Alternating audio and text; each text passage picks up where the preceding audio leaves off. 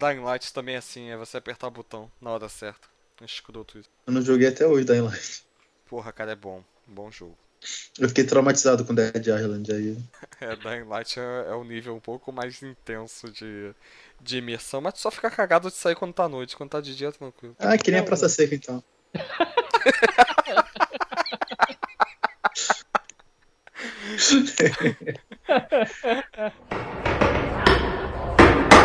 Trova Taverna.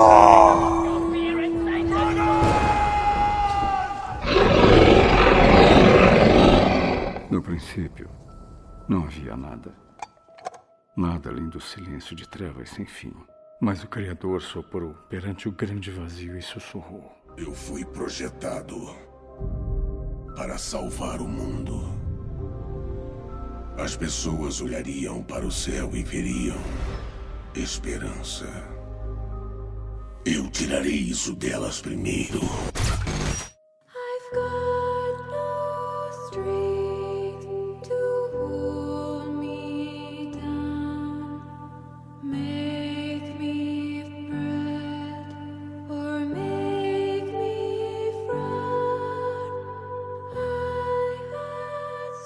Saudações, aventureiros, e bem-vindos à taverna. Aqui quem fala é Bruno Ribeiro, Paladino, e hoje uno minha voz à dos deuses para clamar que Homem de Ferro 3 teve seus méritos. Para esta sidequest, eu imagino a cara do Rafael se retorcendo agora. para esta sidequest, uno forças a meu fiel amigo arcano, Rafael Henrique, Eu tinha uma abertura diferente, mas depois do que o Bruno falou, eu estou sem palavras. e ao Paladino Negro, Lucas Freitas. I am the Mandarin! Eis o meu mérito. É.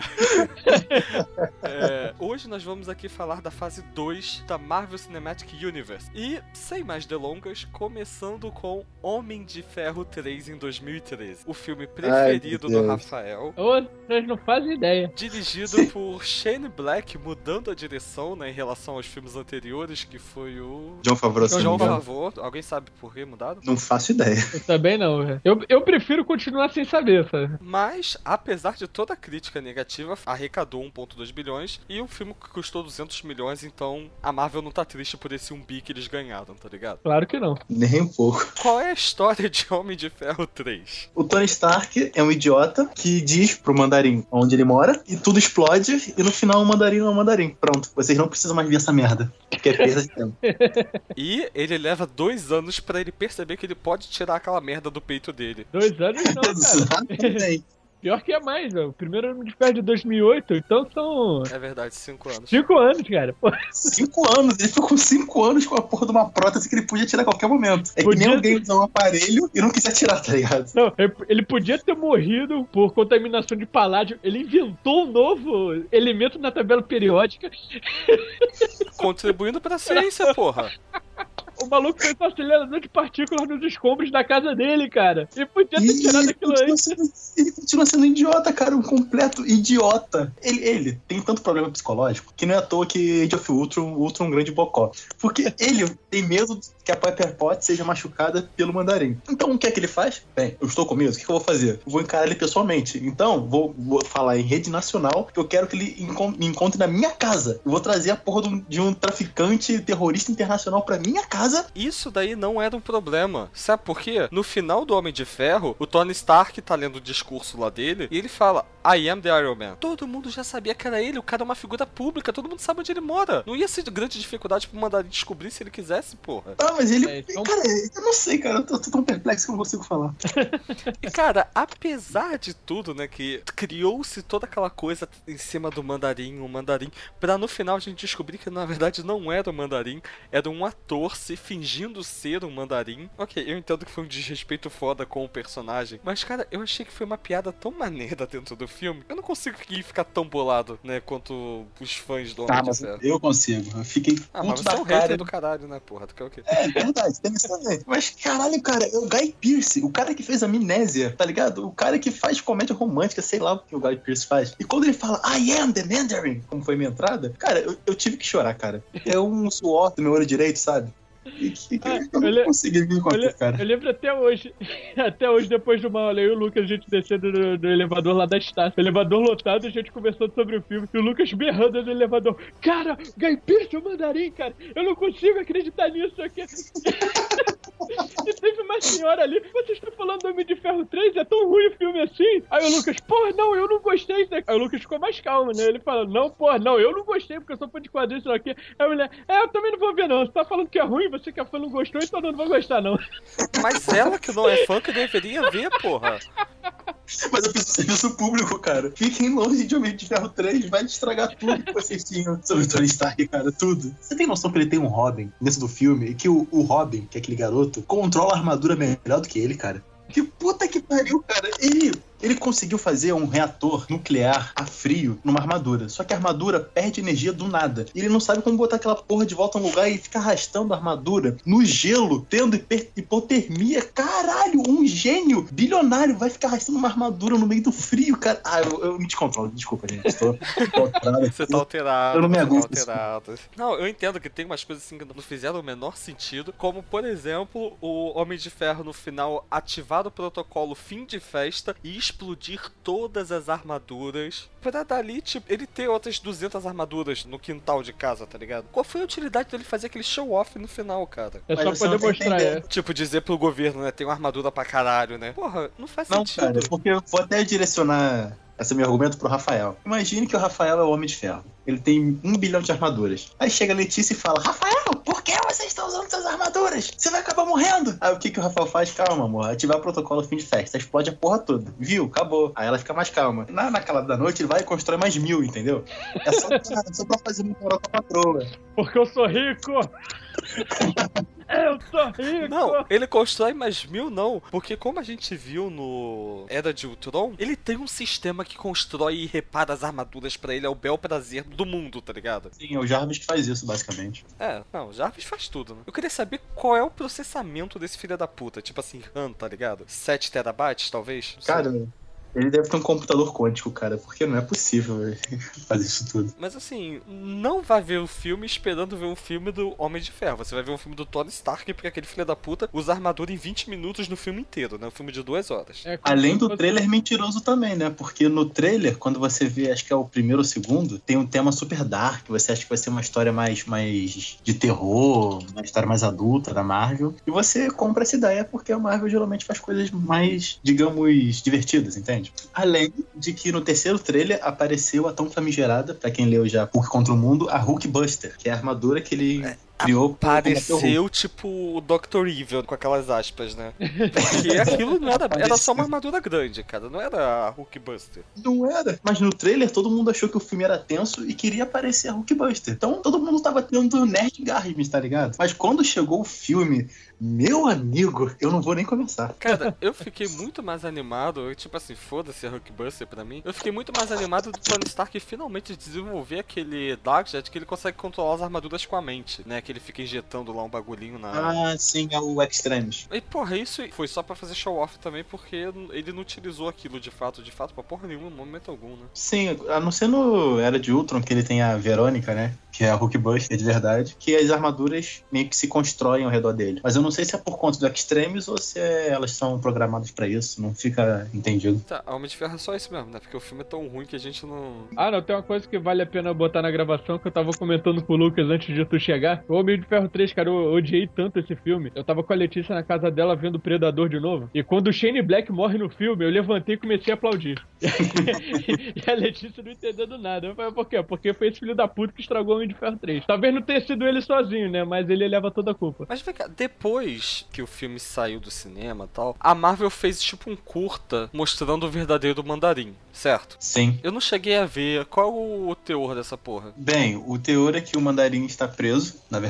É, o Guy Pearce usou um ator que se parecia com o Mandarim original e não queria admitir que o Mandarim realmente existia. Então ele fez um ator se passar pelo Mandarim, depois ele se fez passar pelo Mandarim. Aí o Mandarim original na cadeia vendo isso, fica super puto. É, tem tipo uma aventurazinha dele dentro da prisão, entende? É basicamente isso. Não quero dar muito spoiler, porque eu- é tão, é tão curto, por de curto, que se eu falar muito vai dar spoiler. Mas a Marvel, vendo a insatisfação dos fãs em descobrir que o Guy Pearce, aquele merda, era era o Mandarim, fez um curta falando: não, gente, não se preocupa, o Mandarim realmente existe. É o Ben Kingsley sim, ele tá na Cara, prisão, só isso. Mas sabe por que eu não fiquei tão incomodado com essa coisa do mandarim? Porque eu acho que ainda não cabia, naquele momento, a gente apresentar magia no universo, né? O que, o que a gente estava vendo era um universo puramente científico. O Hulk é o que é por causa de ciência. O Capitão América é o que é por causa de ciência. O Homem de Ferro também. A Viúva Negra porque ela é gostosa. É o único motivo dela tá ali. É... É, o Thor é o único que cai um pouquinho mais ali pro lado da magia, só que ele explica que pra ele magia e ciência é a mesma merda do lugar de onde ele vem. Então, Sim, a magia pra ele é ciência de outro mundo, vamos dizer assim. Então, assim, eu acho que se você jogasse magia assim tão gratuitamente, tipo, ia ser muito Arrow, tá ligado? Existe magia no mundo. Ninguém, eu sabia disso o tempo todo, mas só tô falando agora porque é relevante pra trama. Tipo, tá seguindo É, essa a linha. feiticeira foda. escarlate no Age of Ultron é uma feiticeira, mas os poderes dela vieram através de magia, né? Que criaram os milagres. É, no caso, né, os inumanos não são tipo mutantes que foram alterados geneticamente? Porque no Era de Ultron, Sim. como eles não podem dizer que são mutantes, acho que vão colocar eles como inumanos. É, tá caindo por esse lado sim. Tá, tem uma teoria que tá dizendo que, que eles são inumanos, realmente. É o que a Marvel pode usar, né, cara? Apesar das brincadeiras de 1 de abril que a Marvel teria de conseguido os direitos pra utilizar os X-Men. Mas o Quarteto Fantástico deve voltar a qualquer momento, cara. Porque a Fox tá mais perdida do que segue um tiroteio com eles. Não, a Fox não conseguiu emplacar um filme bom do Quarteto Fantástico até agora. Eu gostei do primeiro. Eu gostei da Jessica Alba no primeiro. Mas é, É, cara, é que os outros filmes são tão ruins que você vê o primeiro e vê, caraca, esse filme é foda. Eu tenho que lembrar mesmo aquele Galactus do Surfista Prateado, não, né? É porque é o segundo filme. Falando, você, olha os dois e acha o primeiro foda. O primeiro que é o Doutor Destino. Que também é um. Doutor Destino escroto pra caralho. Apesar do ator ser bom, mas aquele. O jeito que trataram o personagem é, foi muito escroto. Muito escroto mesmo, cara. Pô, Puta não, o que- cara não é um ditador que sabe de tecnologia e magia, não. Ele é um magnata que. narcisista, tá ligado? Pô, É, que tem poder de soltar raio. É basicamente isso. É, e tem a pele feita de metal. E ele, a- o corpo dele tava se transformando numa liga metálica e ele usou a máscara. Por quê? Ele já- o rosto dele já seria feito de metal, querendo ele ou não, tá ligado? Em algum momento da vida. Eu lembro que quando eu vi esse filme e eu vi ele botando a máscara, eu pensei, fudeu, a cara dele vai ficar verde e ele vai gritar, alguém me segure? Ou coisa do tipo. Porque, cara, não tinha nada a ver isso, cara. O cara teve que botar porque tava no roteiro. Coloque a máscara do Doutor Destino. Atum, pronto. eu acho que a gente não deveria mais perder tempo falando de Homem de Ferro 3. Homem de Ferro 3 foi tão merda que a gente pulou pra Quarteto Fantástico, cara. É verdade, vamos parar de perder tempo com o Homem de Ferro 13 e vamos pra Thor Mundo Sombrio. Agora sim. Sentiu o silêncio, né? É, eu acho que agora. eu queria falar um negócio aqui. Que, é- que eu acho que agora você deveria botar a música tema desse filme, porque é, é a melhor dos filmes da Marvel. É, esse tema do The Dark World foi tão foda que a Marvel ela usa na, vi- na vinheta de abertura dos filmes, cara. Nunca reparei, sério. Também Sim, não. quando vai começar todo o filme da Marvel Studios, não aparece lá Marvel Studios? Aham, Vai aqueles Uhum. gibis lá passando. É a música do The Dark World que eles usam. nunca tinha reparado. Mas Também então, não. Thor o Mundo Sombrio, também em 2013, dirigido por Alan Taylor, mesmo diretor de Exterminador do Futuro Gênesis em 2015. Eu não achei nada anterior que ele tenha feito que preste, tá? Como se o Gênesis prestasse pra caralho. Não, mas é, tem um nome relevante, tem nome de peso, pelo menos. Exterminador do Futuro. Não que eu goste da franquia de uma forma geral. Nem o 1 e o 2 que todo mundo paga pau eu gostei, mas foi um filme honesto. Custou 170 milhões e, e ganhou ali da bilheteria 640 milhões. Caraca, fez isso tudo? Pô, Fez, eu não esperava essa por Thor, não. Ainda mais por causa do primeiro filme. justamente. O que que a gente tem em Thor o Mundo Sombrio? Eu, eu, eu confesso que eu vi esse filme esse ano e não lembro. Pra tu ver como eu Eu vi. Eu vi na estreia, mas só vi uma vez. Mas também não lembro muito Eu só lembro de uma coisa, do, o nono doutor lá tentando fuder a vida do Thor. É só o eu Vilão lembro. muito mal aproveitado, por sinal. Eu até gostei dele porque eu gosto do ator, mas foi mais muito esse homem fez além de Doctor Who e E Thor? puxa lá no TNT1, cara. E eu falei dele, ele foi o Destro no filme do G.I. Joe. Caralho, sério? Sério. O primeiro. Eu jamais saberia. Por quê? Ele tá com cabelo no filme? Tá. Pô, Ah, tá. Isso é não justo. com muito. Não com cabelão, mas tá com. Ele tá mais ou menos Tá com o Black mesmo- Power, né? Não, ele tá mais ou menos o mesmo. O mesmo estilo de cabelo dele do Doctor Who. Ah, porra, que não é cabelo. É, mas não é careca também. Então, a trama de O Mundo Sombrio, basicamente, fala-se de uma antiga rinha que existe com os elfos. São elfos sombrios, né? Que eles chamam. É, elfos negros, né? Negro não pode ser politicamente incorreto. Por É isso algo que eu falei sombrio. sombrio. Tipo assim, eles estavam praticamente extintos, mas um sobreviveu e tá lá perdidaço no mundo e ele volta à vida e. Isso daí, ele mata todo mundo em Asgard. Ou tenta, pelo menos. É basicamente isso mesmo. O Thor voltando a ser É. filha da puta como sempre. O Loki, aliás. É, as cenas de ação são muito boas e o filme é muito bem balanceado entre comédia e ação. Isso por quê? Porque o diretor, que eu esqueci o nome agora, Alan Taylor. foi Alan Taylor foi perguntar pro Joss Whedon como fazer um balanceamento. Então o Joss Whedon deu várias dicas pra ele, entende? De como fazer um filme mais equilibrado. Então você vê muito humor balanceado com cenas sérias, entende? Tem uma cena séria e tem uma quebra nessa cena por, um- por uma piada, entende? Pra deixar Aham. a plateia mais, mais alegre e tudo mais. Isso foi o Joss Whedon que, que deu a ideia, que deu a inserção desse, desses textos. Falar que o próprio Joss Whedon, ele reescreveu uma parte do roteiro. O Alan Taylor foi mostrar pra ele, ele viu, cara, isso aqui tá uma merda. Deixa, deixa que eu conserto. Cara. Não. Cara, mas eu confesso que assim, nesse filme teve uma cena que me marcou e que eu acredito tenha marcado muita gente de uma forma geral, que foi do aquela. martelo. O martelo no cabideiro. Vós sois dignos de, de ter o poder de Thor. Ó, cabideiro. aquela É uma cena até meio que dramática que o Loki tá lá todo com discurso, blá blá blá. Aí o Thor dá aquela olhada de bicha, por favor, pare. Aí ele tira a ilusão e tá tipo, ele tá mega destruído na cela, que a mãe dele morreu. Ah, ah, sim. Essa cena foi bem intensa, que ele tá falando com o Thor. Aí fala, o Thor fala que a mãe morreu, ele fala que não liga, porque a mãe dele não era, não era mãe de verdade. Aí o Thor diz pra ele, pare com os seus truques, seus joguetes, uma coisa assim. Dá pra ver através da sua magia. Aí, os- aí a, a plateia pensa, magia? Que magia? Que caô é esse que tá acontecendo, parceiro? Aí você vê que o Loki tá arrasado, a cela tá toda destruída, porque ele se conteve. Então, assim, é, tudo bem. O Loki no- nos filmes da Marvel, eu não sei se nos quadrinhos ele também só faz ilusionismo. Bem, nos quadrinhos ele é mais um controle mental, entende? Ele controla o Hulk, ele controla os personagens de mente fraca e com muita força, entende? Eu gosto muito mais da, da visão do Thor que eu tenho por causa do Máscara, tá ligado? Que é o cara que ele vai tirar o que, que ele for ter que tiver que tirar do bolso pra zoar as pessoas. Porque é isso que o, o Loki faz, entendeu? Sim, mas o, Thor- o Loki nesse filme, ele é mais. Vamos, vamos ser sinceros, né? O, o Loki é mais o, o bonitinho, o malvadinho, entendeu? Ele, como se fosse, pra, pra vocês que estão ouvindo, que são da geração antiga, ele seria. como- da geração nova, quer dizer? Ele seria como se fosse o Sasuke do bando, tá ligado? Ou o Vegeta. ele é um malvadão, sexy, que as garotas piram. Ele tem muito mais apelo sexual pro público feminino do que o próprio Thor. Chega a mostrar o corpo, né? A roupa dele cobre bastante Pô, o corpo. também o cara é Agora uma o filha Thor, de borboleta, porra. Agora o Thor, ele tá toda hora, toda hora tem uma cena lá que mostra ele sem camisa, ou então ele tá com a roupa lá que mostra os braços dele. O Thor é tipo o Jacob do Crepúsculo da Marvel, tá ligado? Tira, tira a roupa direto. Porque tá gordo agora também. É, eu esqueci que você não tá vendo o Facebook dos últimos quatro dias. Não tá vendo a zoação Desculpa. com o cara. Eu tô vendo, cara, foi mal. Mais alguma coisa pra falar de Thor? A gente nem falou o plot, acho, né? Ah, umas joias do infinito aparecem no Thor. É que o, o Éter, né? É, o Éter. É que a Mas, joia da força, eu acho. É, Do poder. Do poder, é, do poder. Cara, assim, eu confesso que eu fico mega perdido de das joias e onde elas apareceram, tipo, e qual a função delas, no fim das contas. Mas isso é porque a minha memória é uma merda mesmo e. Você quer saber a função das joias do infinito, é isso? Tá, se quiser dizer, é, é bom que a gente estende um pouco o papo de Thor, né? Porque puta que pariu. Então, as joias, é, as joias do infinito foram criadas é, originalmente pelos celestiais. Que você viu até no Guardiões da Galáxia, na hora que o colecionador tá mostrando pra eles. Aham. Um cara gigante com um martelo, com, que solta, quando o martelo bate no chão, essa mão da roxa, entende? Aquilo dali, é... bem, eles são bem maiores que aquilo. Não sei se no filme dos Guardiões eles são celestiais ou não, mas enfim. As joias foram criadas para conter toda a força do universo, que é- são as seis joias. A joia do poder, joia da realidade, joia do espaço, joia do tempo, joia espiritual e joia da mente. Que quando são colocadas na manopla do infinito, que é onde essas joias todas se reúnem, a pessoa tem o poder de todo o universo. Que é aquela manopla que você vê na mão do Thanos no, Uhum.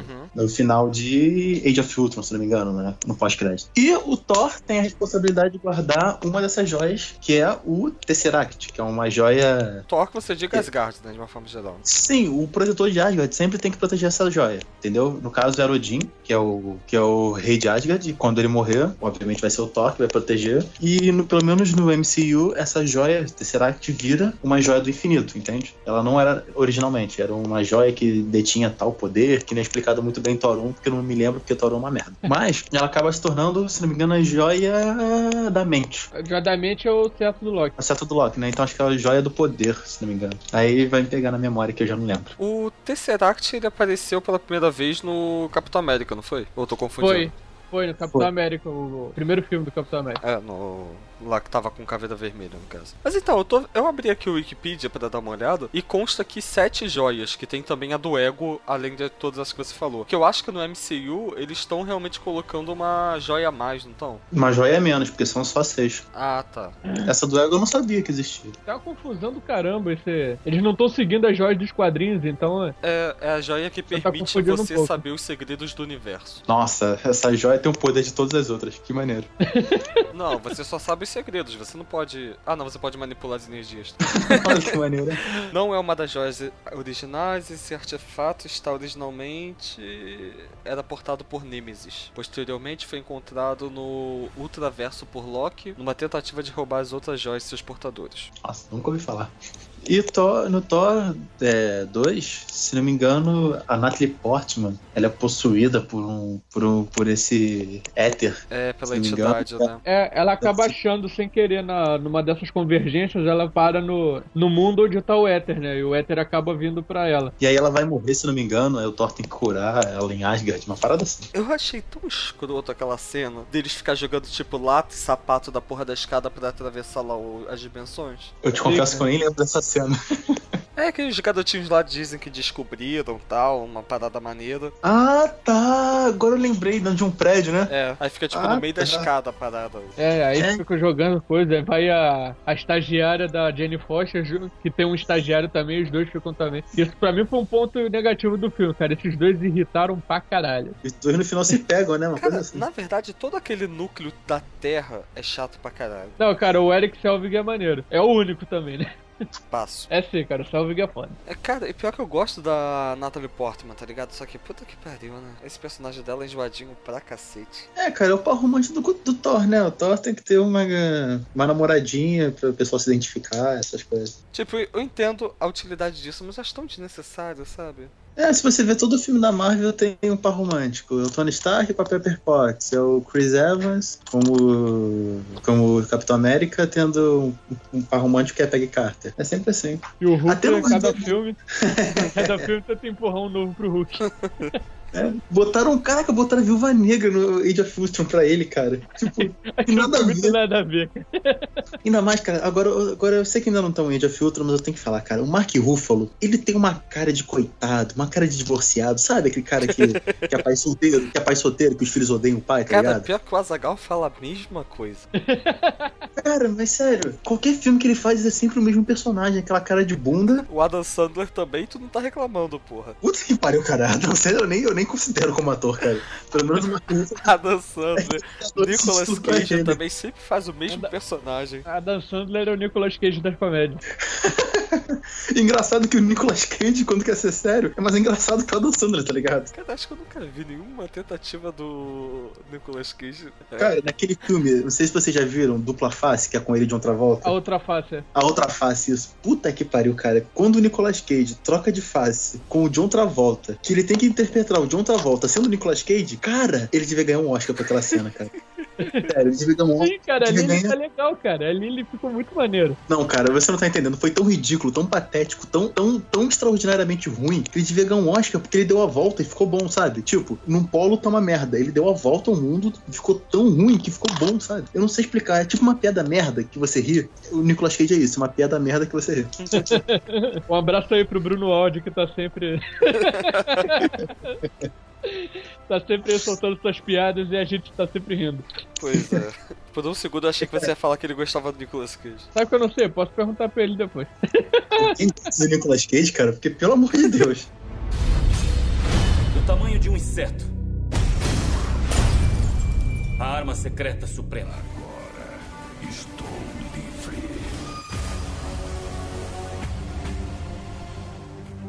Capitão América, Soldado Invernal 2014, dirigido por Anthony Russo, é o mesmo carinha de The Community em 2009, que é uma série bem legalzinha. Se não me engano, foi ele e o irmão que dirigiram Capitão Sim, América. sim, foram os irmãos Russo, como eles chamam. Só que o nome dele vem em destaque, não sei porquê. E também foi um filme ali que teve um faturamento interessante. 170 custou e ganhou 714 milhões. Porra! Pois é. Mas esse filme as pessoas estavam no hype muito grande, né? Sim, elas adoraram o filme, porque teve trama política. Foi o primeiro filme mais sério da Marvel, eu acho. Primeiro filme sério da Sim, Marvel. e esse filme também, né, foi o primeiro que teve algum impacto significante na série, né, do Agents of S.H.I.E.L.D., né, porque por causa das merdas que deram lá, a S.H.I.E.L.D. mudou também na série, né, paralelamente. Pois é, a Sim. partir desse crossover, que eu digo é. O, o episódio que continuou os eventos do Soldado Invernal foi quando a série começou a ficar boa. É, a série te- já teve certos aspectos do que aconteceram em Thor 2, porque eles meio que tem que limpar a bagunça dos estragos que o Thor fez em Nova York. Mas é só uma ponta bem pequena, entendeu? Não influencia em nada. É tipo Jessica Jones mencionando que aconteceu alguma coisa em Nova York, né. Sim, Exato. Jessica Jones ou o Demolidor. Só que com Capitão América, o Soldado Invernal, modificou completamente a SHIELD. Se eu não me engano, a série até mudou de nome agora, né, Rafael? Não é mais Agents of SHIELD, né? É outro. Não, continua sendo Agents of Shield. Você queria fazer uma piada aí? Não, realmente. eu o nome. Não, continua com Agents of Shield mesmo. Ah, então beleza, então foi canelada mesmo, essa porra. Não foi... Foi o quê? Eu achei que tinha mudado o nome. Foi uma canelada mesmo. Não, canelada é de outro bagulho, aqui não é canelada não, vai se fuder. Existe uma coisinha no mundo chamado copyright, tá ligado? Você simplesmente não pode ficar usando o nome assim, cara. Entendi, foi uma cotovelada, entendeu? Aí Foi a cabeçada do Zidane. começou a... Foi uma mordida do Soares, tá ligado? Foi quando eu passo dedinho na quina da foto, isso. Eu achei que a série tinha mudado de nome, mas pelo visto não. Não, Mas mesmo assim, influenciou todo o novo processo da SHIELD. O, até um. Não quero dar spoiler, mas se você não viu até aqui, amigo, você não vai ver mais. Então, Agents of SHIELD, um agente importante lá dentro, você descobre que ele era um agente da Hydra, não da SHIELD. E tem que ter outro personagem pra substituir ele como principal, entende? Então as estruturas da série mudam Isso a série fica ou depois muito. do agente Coulson morrer e ressuscitar? Isso depois que ele ressuscita no primeiro episódio da série. Ah, tá bom. Mas é que ele ressuscita mesmo? Não dão nenhuma explicação de tipo, nós fingimos a sua morte ou algo do gênero? É, explicam que falam que é tipo, ele foi passar um tempo, ele não lembra de nada e só lembra que passou um tempo no Havaí, se não me engano. Não, Tahiti, Tahiti. É, no primeiro episódio ele fala, né, quando ele encontra, acho que é a Maria Hill, não- você não tinha morrido, ele fala, ah não, só prendi minha respiração por alguns minutos e depois fui mandado pro Tahiti. Sim, aí conforme a série vai passando, tem a explicação do porquê ele ressuscitou, como aconteceu, se é que aconteceu, não quero dar spoiler. Ele ressuscitou sim. Sim, ele morre durante, sei lá, 10 dias, aí uma máquina injeta um soro de inumano nele, uma, uma máquina, e outra máquina fica fazendo cosquinha no cérebro dele e ele ressuscita, é basicamente isso. Exato. Mas então, né, Capitão América, que é o foco aqui da parada, tô tentando lembrar o plot do Capitão América, que eu só lembro que é ele lá andando, correndo e. Ele fala esquerda, esquerda. É, É, quando- esquerda. o bloquinho de notas dele também, que muda aí pra Não, cada é, país. isso a gente início. até comentou, né, no finalzinho do, da fase 1, onde pra cada país tinha uma lista diferente, né, coisas relativas à cultura daquele país pra fazer sentido. né? Aqui no Brasil ficou Xuxa, Mamonas Assassinas, Ayrton Senna e não lembro mais o que era. Acho que Jô Soares, uma coisa assim. Ayrton Senna, Wagner Moura, Xuxa, Mamonas Assassinas, Chaves, Thai Food, Star Wars, Star Trek, Nirvana, a banda, entre parênteses, Rock, entre parênteses do lado, Rock 2, interrogação, e Troberman, que eu não faço ideia do que seja. Também não. Mas por que Wagner Moura, cara? O que, Vai ser do Tropa de Elite. É, cara. É, o que, que você vai ver do Wagner Moura? Vai ver Opaior, tipo isso? Não, tropa de elite, É. porra. É, verdade. Olha só, dessa lista aí, Ayrton Senna, ok. Wagner Moura, pelos motivos citados, ok. Xuxa, pela zoeira. Mamonas Assassinas, porra, é mais que obrigação. Chaves também. Comida tailandesa. Caralho, sério mesmo? Quem come comida tailandesa assim, com tanta frequência aqui, cara? Os caras do The Big Bang Theory. É. Star Wars Star Trek, ok. Nirvana, eu acho que poderiam ter colocado uma banda mais relevante pra gente. Deviam ter colocado ele fizeram, cara. Eu acho. É, pode ser. Rock, ok também, né? Não é um Ou podiam ter colocado Gangrena Gangrosa. Gangrena. Eita! Gangrena gasosa. Gangrena gasosa, é isso. Cara, assim, se é pra gente falar de banda trash pra caralho, não, vai, vai gangrena gasosa mesmo, porque eu não consigo pensar nada mais trash que isso, cara. Velhas virgens.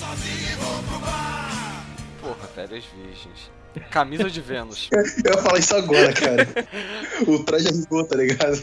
Ah, o Traje Rigor é bom, cara. Tem umas músicas maneiras. É, cara, mas. É, é, é. Mas então, e no filme Capitão América, a gente descobre que existe a porra desse soldado, né? O soldado invernal. Tá, todo mundo já sabia que era o Buck, né? Mesmo quem não conhecia a história sabia já que era ele. Exato, você tava dizendo em tudo quanto é lugar, né? Os pôsteres já mostravam ele. Então, nos quadrinhos do Soldado Invernal, Caveira Vermelha, é, junto com o pessoal que ainda tem da Hydra, tem um assassino de aluguel, que no caso é o Soldado Invernal, que todo mundo acha que é um mito. Todo mundo acha que ele só existiu na ficção, que as pessoas falavam isso pra colocar medo em outros países, entende? Aham. E ninguém nunca conseguiu enxergar um assassino que matava as pessoas de maneira completamente coberta, sabe? Se não me engano, no quadrinho, acho que ele mata o Kennedy, ele mata várias pessoas. E todo mundo sempre encoberta esses assassinatos com explicações mais lógicas. E a Shield tinha a papelada disso tudo, mas era super confidencial. Acho que nem o Nick Fury tinha acesso. Aí o capitão vai cavando no arquivos da Shield até que descobre vídeos, imagens, arquivos sobre o Buck e vai atrás do Buck. É basicamente a mesma coisa que o filme, eu acho. Só que no filme ele, eles colocaram. Não sei se eles colocaram o Buck como um mito também, que é uma coisa que não existia, um assassino imaginário, É, ou se eles realmente viam como realidade. Cara, assim, faz um tempo já que eu vi esse filme. Não sei se eu tava com hype muito alto, muita gente falou muita coisa dele, mas, cara, não achei isso tudo, sabe? Eu achei o Capitão América 1 muito melhor do que o Soldado Invernal, cara. Eu prefiro o Soldado Invernal, entre os dois Capitães Américas que teve. Mas eu não achei tudo isso. É um, é um filme mais sério, é uma trama um pouco mais política, coisa que eu gosto bastante. Sim. O Rafael me ensinou a gostar disso com Metal Gear.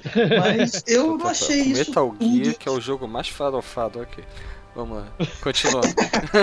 Mas então, o que prende muito no filme, o que as pessoas gostaram muito, foram as cenas de ação, sabe? Sim, as cenas de ação estavam cena boas, tão- realmente. Eu não vejo uma cena de ação tão foda no elevador desde Duro de Matar Um, sabe? Mas é, pô, aquela, aquela cena da luta do elevador foi uma parada, tipo, que já tinha aparecido no, nos trailers, né? Quando eu vi no cinema, eu fiquei igualmente espantado, cara, que aquela cena é muito foda. Aquela cena é realmente muito boa e junto com a cena da, de briga de faca. O Buck tá com uma faca, o soldado invernal, lutando contra o Steve Rogers. E aquela cena é uma cena contínua que você, cara, você não crê, entende? O cara faz malabarismo com a faca. Ele acha que perdeu a faca, mas pega outra no ar. Cara, é uma loucura. É muito bom a cena de ação. Não, e assim, eu achei interessante você ter aquele plot de a Shield, né, foi dominada pela Hydra e as pessoas, tipo, ficam do lado do Capitão América, né? Tanto que acho que tem que tem uma ordem lá pra explodir qualquer merda, alguma coisa assim. E o cara fala, a gente explode aí, aperta o botão. Ela, não, o, o capitão mandou não fazer isso. Fica até o, o Ossos Cruzados, né, que, que tá ali nessa... Que ainda não é Ossos Cruzados, na verdade. Ossos cruzados. Sim, é o nome do personagem vilão do Capitão América. É, Caralho, que é... que nome Por- bosta, caveira vermelha, ossos cruzados. Mas ele tem um visual maneiro e eu tava esperando isso no filme. Só que o cara não aparece assim no filme? Só aparece Ele o... aparecer em Guerra Civil agora. Na Guerra Civil já, ele já vai estar lá, com caracterizada. Sim. Mas o que nesse filme me deixou meio desconfortável com Guerra Civil foi meio que a ambiguidade de informação que eles deram. Porque, por exemplo, você percebe que a Viúva Negra, ela tá do lado do Steve, ela é contra a Hydra, é contra a SHIELD, tá do lado do Capitão. Mas no Guerra Civil, ela tá do lado do Tony Stark, entende? Não tem cabimento isso, não tem como compreender esse tipo de informação. É porque acho que já tinha feito ser escarlate de mulher, então tinha que passar a mulher pro outro lado. É. E já, já puxando a polêmica aqui, como todo mundo sabe que o Homem de Ferro tá errado, então botaram a mais gostosa pro lado dele. É verdade. Tá errado, mais ou menos, né? Sabia que ia ser. Não, isso daí a gente vai gravar um episódio depois que estrear o filme, que aí a gente vai discutir esta porra toda e vamos chegar a uma conclusão definitiva sobre o porquê o Homem de Ferro tá certo. Vai te explicar, defi- explicar detalhadamente o Homem de Ferro tá errado, sim. A gente vai explicar detalhadamente. porque ele está errado e o Capitão América esteve certo o tempo todo. Não, não. Sim. Do tamanho de um inseto. A arma secreta suprema. Estou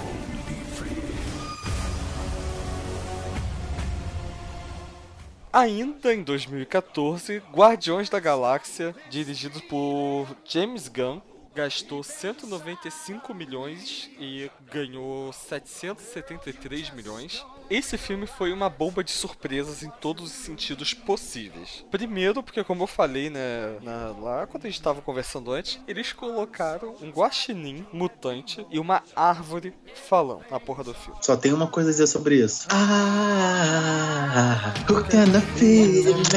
Taran, taran. Cara, eu achei esse filme uma merda porque assim, eu não gosto desses filmes tipo fofinhos e infantilzinhos assim. A pegada do Guardiões da Galáxia é bem diferente do resto do MCU, mas cara, a trilha sonora desse filme é um negócio espetacular, de tão foda que é. Awesome Porra, Mix cara. Forever, cara. Awesome Mix número 1 um e vai ter número 2 no Guardiões 2. Tô Estamos ansiosos. Ansiosos.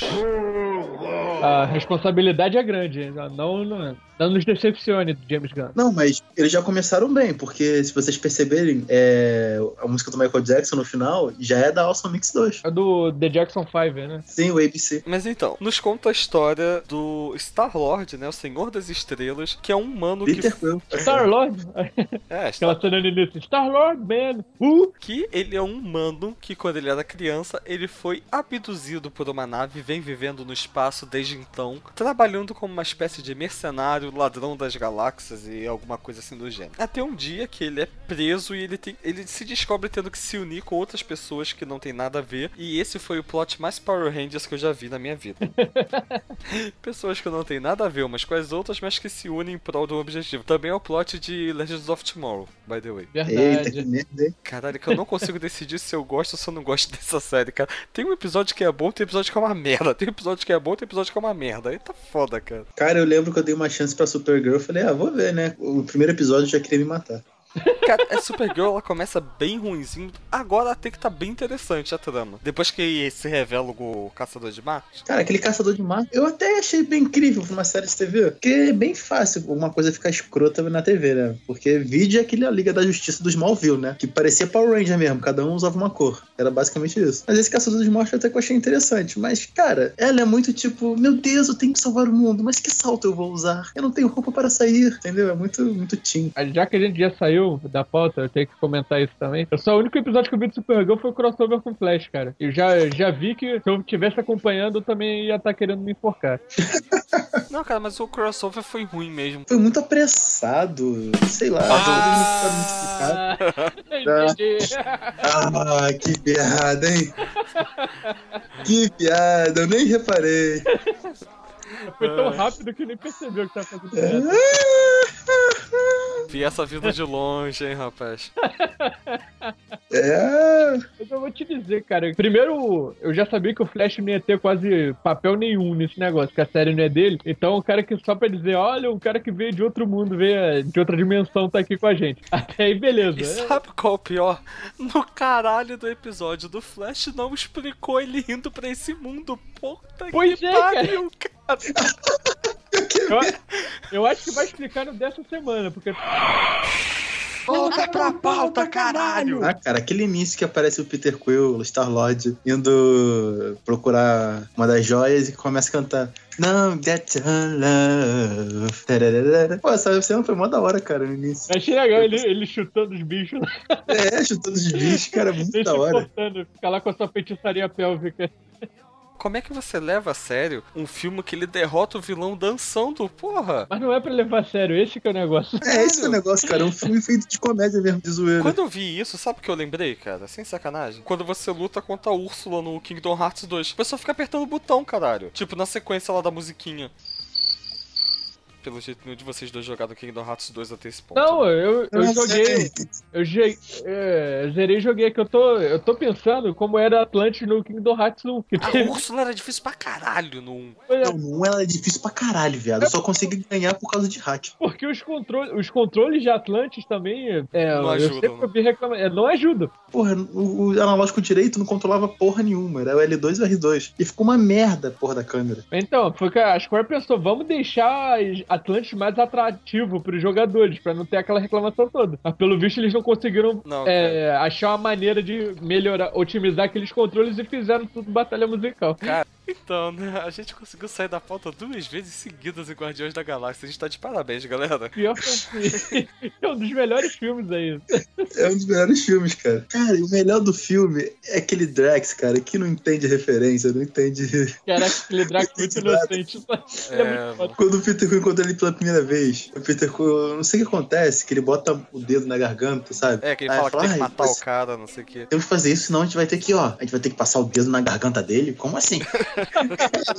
eu não esperava por aquilo, eu chorei pra caralho de rir. Ah, é, isso foi maneiro, tipo, você explorar esse lado do personagem. É, uma outra coisa que eu achei boa no filme é. Qual é o nome da, daquela atriz que faz a Alien? Que fez a. É Que fez o par romântico É. do Spock no Star Trek. Então, as dois Saldana. Isso, cara, que eu acho ela uma atriz foda pra caralho. Ela é. É, então, assim, achei ela legal ali no contexto ali do filme. Porra, o senso sarcástico do Rocket Raccoon. Porra, eu adoro personagens sarcásticos. Só que, né, aquela piadinha da perna. Puta que pariu, né, cara? Ah, aquilo cara, aquela piada hein? foi boa, cara. Aquela foi muito boa. Você realmente pegou, não? mano?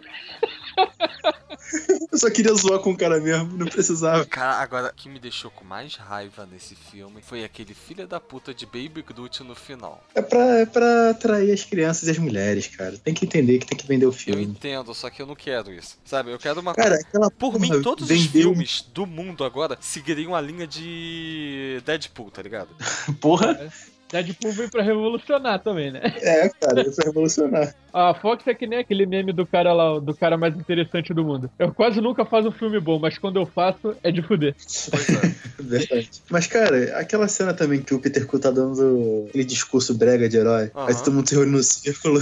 A Rocket Raccoon, isso, tá todo mundo rindo no círculo. Grande merda, nossa. É, um bando, agora somos um bando de idiotas no círculo, né? É, grande coisa. E sabe o que Cara, é pior? que- Isso não tava previsto no roteiro, foi improviso do cara. Foi do Bradley Cooper, foi. Ele que improvisou. Aí teve uma outra cena aí também que foi, tipo, épica pra caralho, que foi improviso dele, só que eu não lembro agora qual foi, mas eu cheguei a ler alguma coisa sobre. Cara, tem tanta cena boa do filme que eu não tô lembrando agora, faz muito tempo que eu vi. Acho que eu vi três ou quatro vezes, cara. Mas, cara, o Drax e o Groot e o Rocket Raccoon, cara, e todo mundo. O Dedé Santana do filme é, é a Gamora, né? Porque ela é toda séria, ela é, ela é escada. Ele é o Dedé Santana. Mas todo o restante, cara, é muito bom. Todo o restante é muito engraçado. Agora, aquela cena pós-créditos que apareceu Howard the Duck, o que, que foi aquilo? Me explica. Foi o ápice da zoeira, cara. O ápice da zoeira, né? O ápice da zoeira. Caralho, Eu- tipo assim, por um segundo eu fiquei muito com medo de ter deles fazerem enfiar um filme solo do House the Duck de novo, tá ligado? E eu te garanto que muita gente ia ver. Pô, cara, com o selo Marvel Studios, cara, com certeza ia atrair gente pro cinema, cara. Cara, esse eu ia passar, na boa. Esse eu esperava sair em DVD, cara. Ah, é, cara, eu acho que uma porrada de gente ia ver. Cara, com certeza. Cara, é só tu parar pra pensar, cara. Se, nem, se até o Homem de Ferro 3 foi um, deu lucro do caralho sendo aquela merda, cara, Mas, só o porra, Herdadã que ia dar algum lucro.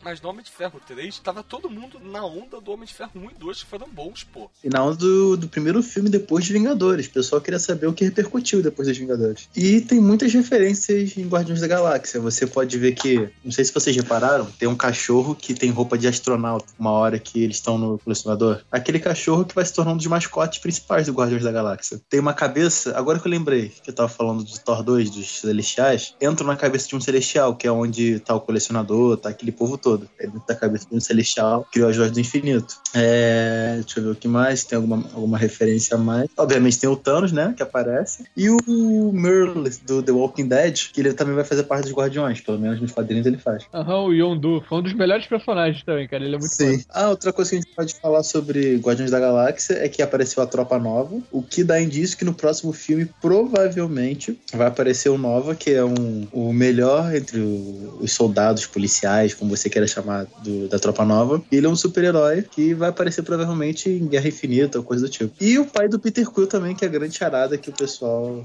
É, né, que aparentemente ele não é humano, né? Sim. É, e a gente Ele sabe tá- que é o Kurt Russell, então já sabe que vai ser muito foda. Já sabemos que ele vai fazer um personagem do filme do Tarantino, Kurt Russell, pessoal que ele sabe fazer.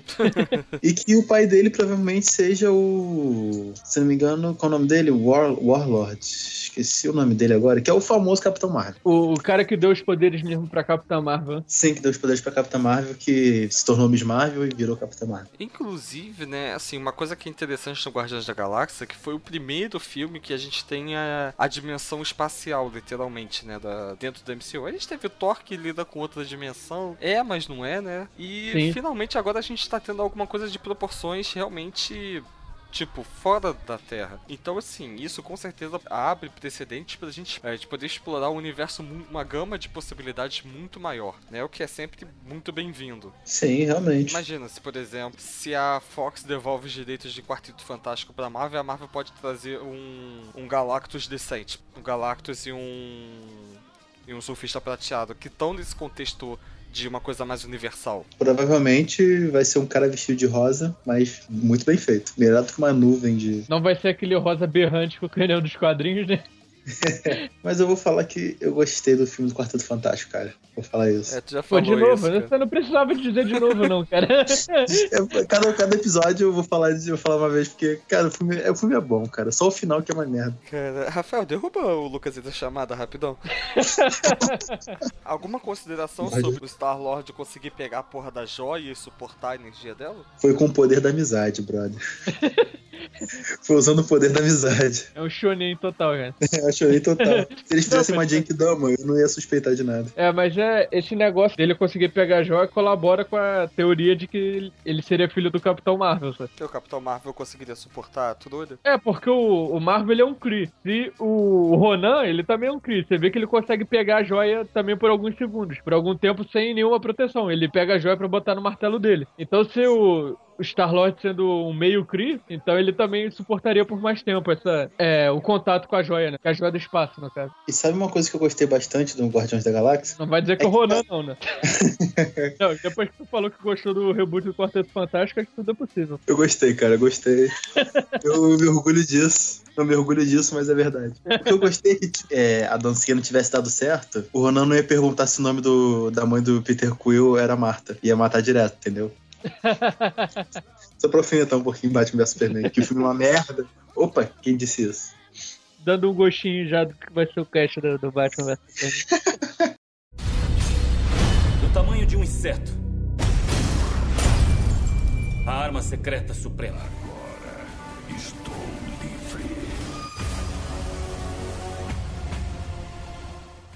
Vingadores Era de Ultron entrando em 2015 finalmente, dirigido por John Whedon. Puta. Joss Whedon. Você falou como se ele fosse o marciano. Jones Whedon. E o que eu falei? Jones. Como é que é? Joss Whedon. O que eu disse? Falou Jones. Como é que é? Joss Whedon. O que eu disse? Ai, cale-se, cale-se, cale-se, cale-se, você me deixa louco! E agora treta civil, John versus Joy. Aí, imagina o movimento do gaveta, tá ligado? Não, tu não quer fazer uma paradinha legal, tem que falar direito, porra. Que mandar você se fuder na lata, tipo assim. Também, isso também, mas pô, fala os nomes dos caras certos. Então, né? É Vingadores Era de Ultron. Gastou 279 milhões, né? Acho que foi um dos filmes de maior custo da Marvel até agora. Mas. A maioria sim, por causa do, do Robert Downey é, de Jr. fato. Mas ganhou 1,4 bilhões, né? E também foi a maior bilheteria até agora, né? Foi um filme controverso, minimamente. Muita gente gostou, muita gente não gostou. Vocês gostaram do Era de Ultron? Eu gostei, cara. Eu gostei, gostei naquelas, mas gostei. Gostei Se você ver a versão estendida do filme, é outro filme. É outro filme. É, eu não peguei ainda a versão estendida pra ver, não. Acho que até falei isso na, na outra gravação. O Era de Ultron foi uma coisa que eu gostei muito mais em relação ao primeiro Vingadores lá, porque primeiro saiu um pouco daquele núcleo Vingadores, né? Que não é um núcleo pelo qual morro de amores. E colocaram dois caras que vieram originalmente dos X-Men, que é, o, é a minha franquia preferida dentro da Marvel. Então, assim, pra mim foi bem mais interessante ver um crescimento, né? Disso, aquela participaçãozinha do, do War Machine, do Falcão. Né? Falcão tava Qual no filme, parte? eu nem lembro, cara. O Falcão não teve uma participação no filme, não? É, eu tô lembrando dele agora na, na torre lá dos Vingadores. É, ele aparece na Torre dos Vingadores, mas. Mas no final, eu não lembro dele. Ah, é, no final ele também aparece com o uniforme novo de Falcão até, tá certo. É, no final, quando tá se formando os novos Vingadores, no caso. Ah, sim, é, é. Mas acho que ele aparece só pra aparecer mesmo, né? Ele não chega a fazer alguma coisa, não, né? É que eu tava achando que você tava falando que ele aparecia lá na batalha lá é, do final. Não, ele aparece. ocorre. Sokovia. Ele- Ele aparece? É que eu não lembro, Ele realmente não aparece, lembro. só que, tipo assim, é tipo meio que inútil, tá ligado? A aparição dele. É, o War Machine eu lembro aparecendo, até mas porque ele o não lembro. Falcão é um inútil mesmo, né? Porque puta que pariu, né? Ele aparece, cara, porque eu lembro que na batalha final, todo mundo contra o Ultron. Eu não lembro dele ter aparecido. Ele aparece Ah, pra ajudar as pessoas, lutando né? contra alguns daqueles minionzinhos. Tipo, tá lá os clonezinhos do Ultron voando, ele Sim. aparece e uma Ah, rasteira em é, alguns é. deles. Não é o Rhodes, não, cara. Acho que é o Rhodes. Não, Não, o Rhodes aparece, O Rhodes Rhodes aparece sim. Só que ele aparece, acho que quando o pessoal da SHIELD aparece. Que é pra ajudar o pessoal de Sokovia a fugir, né? Entrando no porta-aviões e É, tudo mais. exatamente. Mas nesse filme a gente descobre que o Tony Stark é um tremendo filho da puta mesmo, né, cara? A gente já tinha essa dúvida em Homem de Ferro 3, mas é Ele confirmado já em Age of Ultron. É, já se confirma. Se confirma que ele é um tremendo de um filho da puta. Cara, eu ainda acho que ele tá fazendo tudo em nome da ciência, tá ligado? É, mas ele tá destruindo a porra do planeta em nome da ciência, né? Ele construiu o Ultron, depois ficou rindo, é, e o Ultron é, ver- é a versão Tony Stark descontrolada. Que vai ser. Basicamente, o Guerra Civil, Tony Stark vai ser o Ultron, sabe? Vai ser um descontrolado que acha que tá fazendo certo. E mas uma parte muito engraçada que eu gostei bastante é quando o Ultron tá lá falando com o Andy Serkis sobre o Vibranium, né? Aí aparece o Stark e fala: Ah, assim você vai cortar o coração do papai. O, o Ultron fala: Eu não tenho nada a ver com o Tony Stark. Aí ele fala: ah, Você vai cortar o coração do papai desse jeito. ele, ele arranca a- o braço lá do Ulysses Cloud, assim, tipo, sem querer, sabe? Tá, ameaçando o cara e acaba ele. Opa, desculpa aí. Exatamente. Caraca. Mas isso daí, tipo, era uma coisa que tinha que acontecer pro filme do. Que ele vai voltar no filme do Pantera Negra, né? Provavelmente. Sim. É, então. E se eu não me engano, nos quadrinhos ele tem realmente um implante, né? Não é o braço mesmo que ele tem. Sim, cara, mas tipo, a bandeira que ele perde o braço, que é escrota, sabe? É, ele é o Garro Sonic E depois de ter visto esse filme pela segunda vez, que eu- apesar de ter gostado dele até mais do que o primeiro, mas eu tenho que concordar com a Sagal, cara. O Ultron é um bocó. Sim. É um Cara, bocó, não cara. é, cara. Ele é um idiota. O Ultron, ele não teve desenvolvimento no filme, tá ligado? Ele era só um. Imagina uma criança, o riquinho rico que decidiu fuder com tudo, tá ligado? Peraí, peraí, peraí. Você tá falando então que ele era uma criança rica mimada que não tinha controle? Onde eu já vi isso antes? Tony Stark! Mas não é o que o. É, mas, cara, realmente o Ultron era isso, tipo, uma criança muito poderosa que não tinha noção do que é certo e do que é errado. Ele tinha a própria visão dele, que sim, foi gerada através de um código que o Tony Stark escreveu, né, de alguma forma, já que ele é base... ele absorveu o, o Jarvis. Sim, porque o que o Tony Stark diz é que com a, com a nova joia. Acho que é a joia da mente, se não me engano. Exatamente. é. Joia da mente, ele constrói algo muito maior e muito melhor, que seria o Ultron, que seria algo que tem noção de si mesmo, sabe? O Jarvis é uma máquina que é controlada. Parece que ele tem inteligência própria, mas não, ele é controlado. O Tony Stark cria o Ultron, que seria uma inteligência superior a qualquer coisa. Só que, como qualquer inteligência artificial que é muito esperta, ele aprende rápido pela internet, né? Ainda mais a internet BR. Ele viu os memes, e Inês Brasil, Cara, é por isso que Lula, ele quis destruir o mundo. Vendo? e tudo mais. Ele falou: caralho, Imagina, exatamente. Não posso Imagina, o cara, tudo ele assim. acessa a internet. Aí o que, que ele vai ver? Inês Brasil, Bolsonaro, Marcos Feliciano, Marco Feliciano. sei lá, cara. Vai ver Faustão, tá ligado? Vai, vai ver várias porra que, que são o cúmulo da. Vai ver João Bambam. Kleber, sabe? Kleber Bambam. Vai ver trapézio descendentes, aqui é bodybuilding, porra, vai ver essas coisas. E vai falar, não, cara, eu não posso viver num mundo assim. Então ele se descontrola, é, absorve o outro, o Jarvis, e tenta ter um corpo físico. E futuramente você percebe que esse corpo físico é o, o corpo físico perfeito, é o Visão, que através da joia da mente, o Jarvis consegue ter controle de sua própria consciência e vira, tipo, a sabedoria em forma de robô, humanoide, não sei o que lá. Aí sim Jarvis toma noção de que existe, que tem um corpo, porque antes disso ele só sobrevivia. O filme não explica muito bem, mas tem um hacker que tá no filme que aparece do nada, porque o filme é muito corrido, sem ser a versão estendida. E esse hacker era o Jarvis que se projetou no último byte que tinha para um servidor do governo e ficou lá mandando um sinal pro Tony Stark reconhecer ele. Quando o Tony Stark pega o que sobrou do Jarvis e coloca no corpo do Visão, a joia da mente faz com que o, que o Jarvis tenha noção de si mesmo e noção noção do que é o Ultron, porque eles já tinham contatos antes, quando o Ultron absorveu o Jarvis. E aí você percebe que o que o, tudo que o Ultron era pra ser, o Jarvis se torna, entende? E você vê que o Tony Stark é o que deixou o programa Ultron podre, porque ele botou a personalidade dele no Ultron, entende? Então não tem discussão, o Tony Stark tá errado e pronto. E é... Pois é, e vocês aí querendo ser Team Stark, cara. É, e continua sendo Tony Stark, porra. Pô, não entendo o cara. O cara não gosta do Bolsonaro, mas torce pro Stark. Não entendeu isso. Mas tem uma pequena diferença. O Tony Stark não está tentando sobrepujar as leis. Não, ele só quer dominar o mundo, botando registro Eu acho isso em mega todos certo, os super-heróis que aparecem. É, va- vamos deixar isso pro cast da Guerra Civil, porque senão vai tomar muito tempo. Mas, tipo, uma coisa que eu vi muito em fórum, site, na internet, principalmente aquele site que a gente não gosta de falar o nome, mas que é o Legião dos Heróis. Eles falaram num post lá, é, na crítica deles à Era de Ultron, que no geral não foi ruim, mas eles quiseram puxar um argumento que todo, tá quase todo mundo falando e, e é 99% falso, de que a Marvel não tem vilão. O Ultron não foi o vilão perfeito que a Marvel tava precisando. Realmente não foi. Mas dizer que o plano dele foi idiota, cara, Porra, pra mim o plano dele foi um dos melhores. Pô, o cara vai destruir a Terra com um meteoro criado da própria Terra. Como é que ele ia, mesmo com a tecnologia lá avançada dele, não ia ter como ele pegar um asteroide do espaço pra jogar contra a Terra. Aquela era uma maneira bem mais fácil pra ele destruir a maior parte da população humana, né? E quem restasse ele podia destruir com os minions dele lá. Mas, porra, com o meteoro ia ser muito mais fácil dele dele concluir o plano Cara, dele. ele não Pô, precisava. não foi ruim, ele não, ele cara. tinha acesso é, infinito à internet. Era só ele desativar toda a internet e energia elétrica do mundo. Ele não precisava fazer mais nada. A humanidade ia acabar por si só. Ah, Rafael, ficou até sem palavras. Não sei, isso que o Bruno falou foi, faz sentido pra caralho, mas como precisava ter um plot no filme, como é que eles iam impedir ele, ele de desligar a internet? Ah, não sei, vai ver Os aquele filme Vingadores lá iam do John impedir Depp ele. que ele vira uma inteligência artificial. Ou ver Lucy, que é com a Scarlett Johansson, que ela vira Deus, Esse daí basicamente. vale mais a pena porque afinal tem a Scarlett Johansson, né? Que é sempre uma coisa É bem claro. aprazível de se ver. Falando né, dos vilões da Marvel, olha, sinceramente, eu não conheço nenhum vilão da Marvel, tirando o Killgrave da Jessica Jones, que realmente marcou, entende? Desde o Guy Pearce falou que ele é o mandarim, cara, é só ladeira abaixo pra mim, entendeu? Cara, no, no universo cinematográfico, os dois melhores vilões dele estão nas séries da Netflix, que é o Killgrave e o Rei do Crime.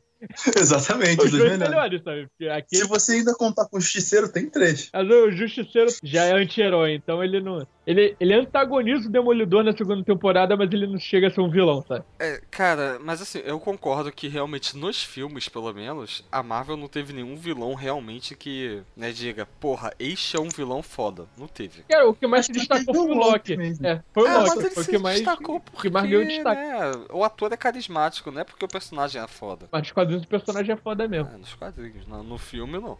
Cara, o que tá faltando pra Marvel, o que eu acho que Culhão. deveria colocar... É isso que tá faltando. Culhão de fazer o Cara, eu negócio acho que direito. adaptar. Eu acho que adaptar o Guardiões da Galáxia e Homem-Formiga já foi ter colheu pra caralho. Não, cara, eles aí já estavam com a chancela do, do selo Marvel que você falou. O que eles fizerem, cara, whatever, vai dar certo. Sim, cara, por exemplo, é, eu acho que eles podiam usar um vilão que não necessariamente fosse um vilão de força bruta, um vilão que tem uma armadura gigante, como foi por acaso o vilão do Hulk 2 ou o Monge de Ferro no Iron Man 1. Mas eles podiam usar um vilão que usasse a cabeça, sabe? Tivesse estratégia, como no caso é o Norman Osborn, que no Reinaldo Sombrio, no Reino Sombrio, eu acho, nos Vingadores Sombrios, esqueci agora o arco, ele comanda toda a SHIELD, entendeu? Então eles podiam colocar um vilão sendo o governo, por exemplo, sabe? O que, é que eles estão tentando fazer agora em Guerra Civil? Tentando botar o governo como principal vilão e o Tony Stark como representante do governo. Pra você perceber que a Marvel, como não tem vilões bons o suficiente, o que ela faz? Ela bota heróis pra virarem vilões. Porque, tirando o, homem de- o Tony Stark, cara, acho que o vilão mais influente da Marvel, como vocês falaram, é o Loki e depois é o Ronan do Guardiões da Galáxia, sabe? Eles não reaproveitam os vilões dele. Os vilões só servem pra ser malvados, sabe?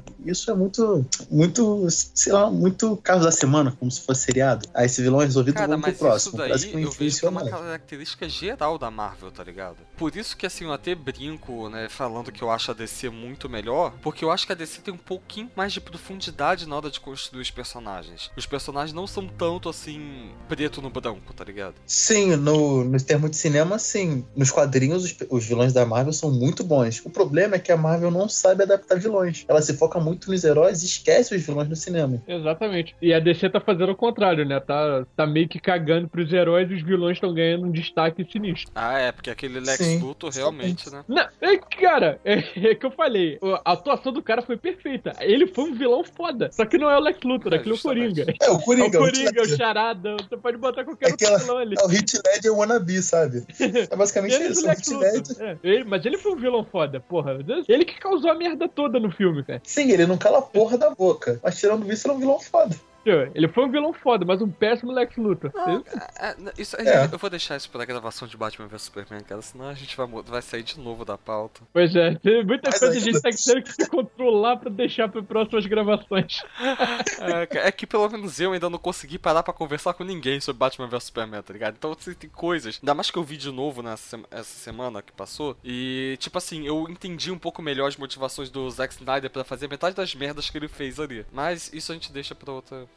pra outro momento. E ainda sobre Age of Ultron, te falar que a melhor coisa do filme foi o Visão, cara. O Visão, com aquela piadinha do martelo, foi sensacional. cara. Caraca, eu ainda acho que foda, é velho. melhor que isso. né? Teve essa brincadeira do martelo que foi foda pra caralho. Tipo, todo mundo ficou olhando com aquela cara de what the fuck. Mas quando o Tron, né, tá fazendo todo aquele discurso do porquê o modelo dele de ver o mundo está correto. Aí ele chama o, o Visão de inocente, ingênuo. É, e você queria o quê? Eu nasci ontem. Caraca, aquilo foi muito foda. Daqui eu- Cara, foi a melhor frase do filme, foi essa. O Paul Bettany como Visão tá muito bom, e cara. assim, né? é, pelo menos nos quadrinhos. Tem algum momento que o Visão e a Feiticeira Escarlate ficam juntas, né? E tem um momento ali que o Visão salva Sim. a Feiticeira Escarlate e dá uma olhadinha assim pra ela, tá ligado? Aí chega no Guerra Civil e eles estão em lados opostos, mas tudo bem. Tem que ser assim, né? No final eles vão se beijar e tudo termina em amor. É, mas você já viu que o clima, o clima foi plantado ali, É. quando ele salvou ela. Uma coisa que eu não gostei foi. Não sei se é porque o First Class me pegou contra de Mercúrio, mas o Mercúrio do Age of Não, Ultron é é meio. não, uma merda, totalmente. Não tem meio termo pra ele. Não, uma merda, merda eu não achei. Eu só achei meio desnecessário, Cara, sabe? ele não é um foi um velocista. Ele é só um cara que corre um pouco mais rápido do que a média, tá ligado? Ele não é, tipo... Cara, um velocista vai ser acertado por uma bala. É sério mesmo? É, ele. Caralho, é, verdade. Bom Você ponto. tá assistindo a série do Flash? Ele para a bala, tipo assim, né? Tem um episódio lá que todo mundo acha que o Barry morreu, que ele pe- ele pegou a bala no ar e escondeu a bala e ninguém viu, tá ligado? Ah, cara, mas o Flash, cada episódio tem alguém mais rápido que ele, cara. Nunca vi. Olá, eu sou Barry Allen, o cara mais rápido do mundo. Mas cada episódio tem um filho da puta e corre mais. Aparece o Usain Bolt lá que vence ele. Cara, tem uma mulher, uma mulher lá que era cientista lá, que ela se injeta com o Velocity 9 e fica mais Ah, não, rápido mas que ele. Velocity Nine é apelão, porra. Sim, mas tipo, se um cara já é velocista e ele se injeta com o Velocity 9 e ele fica mais rápido que o, que o Barry, eu aceito. Agora, uma mulher que não tem contato nenhum com a força de aceleração, se injeta com aquela porra e A fica não mais rápido. qual é a extensão daquela porra. Porra, eu acho que o, o Jay Garrick, quando se, é, se injetou com aquilo, ele não ficou mais rápido que o Barry. Ele mesmo fala, é, eu voltei a ter meus poderes momentaneamente, mas o Barry ainda é mais rápido que eu. Acho que você tem que ter alguma propensão ao mal pra poder ser mais rápido.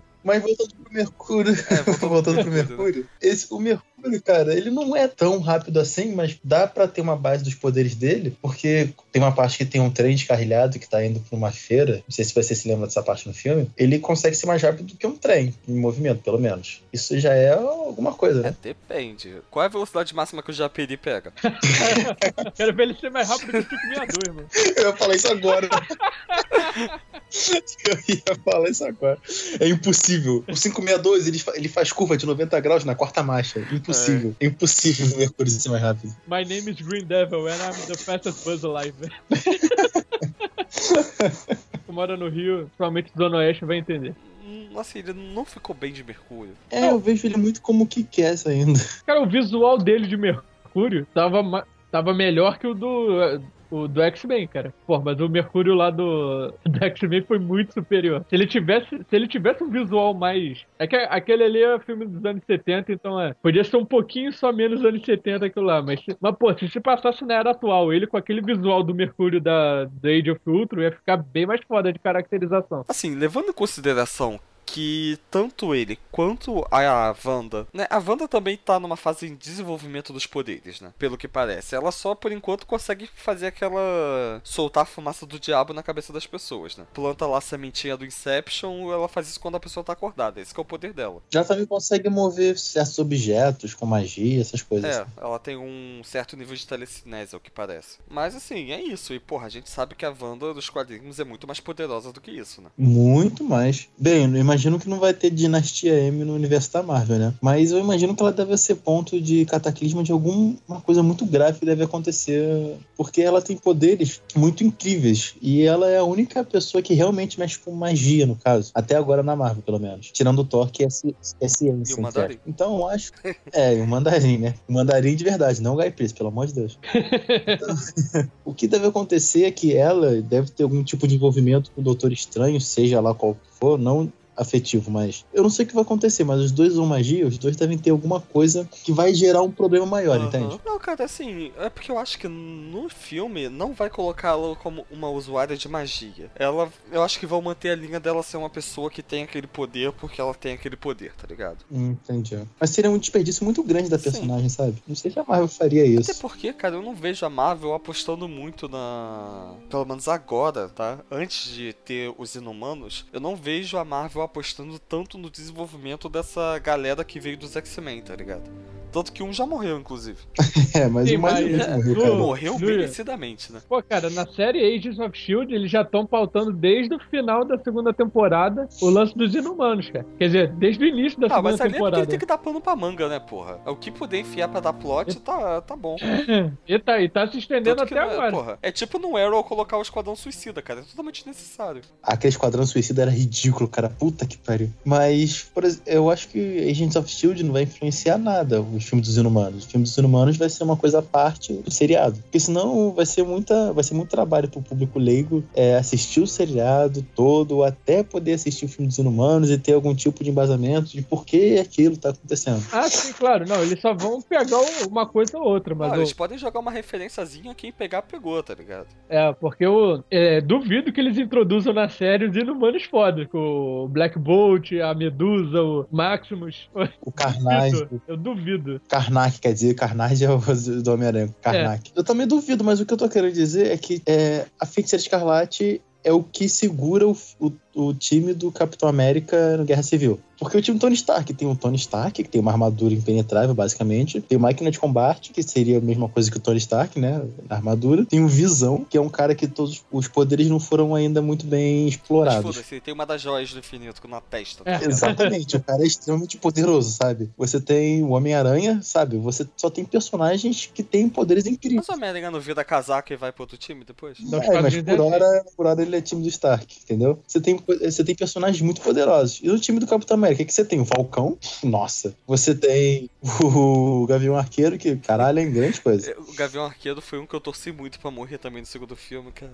Mas no segundo filme, todo mundo achou ele o melhor personagem por causa daquele discurso que ele fez Ah, pra puta que pariu. Se "Ah, você ficar aqui, você cara." morre. Se você for lá pra fora, você é uma vingadora? Ah, pro inferno. Não, eu achei ele foda não por causa do discurso, mas ele, em geral, ele foi melhor explorado Não, do sim, que ele foi no teve primeiro filme. crescimento e tal, mostrar É. que ele tem uma família, blá blá blá, mora no meio do mato, que a, fa- que a esposa aceita aquela condição de viver uma vida de merda porque o marido é um agente secreto. Porra, sei lá, cara, eu, eu esperava um pouquinho mais. Não, porque você pensa assim, o cara é um cara com arco e flecha no meio de deuses, sabe? Mais ou menos. Isso foi colocado na voz de um personagem que eu achei muito bom, tá ligado? Então, quando ele fala isso, cara, você se identifica na hora com o personagem. Você fala, caralho, eu sou. É como se falasse, o mundo tá cheio de gênios. Não, você não se identifica porque você não sabe atirar de arco e flecha. Você ainda é pior do que um cara que é um merda dentro de deuses, tá ligado?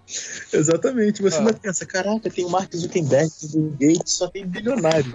Caralho. Essa frase define o porquê eu não quero trabalhar com atendimento clínico, tá ligado?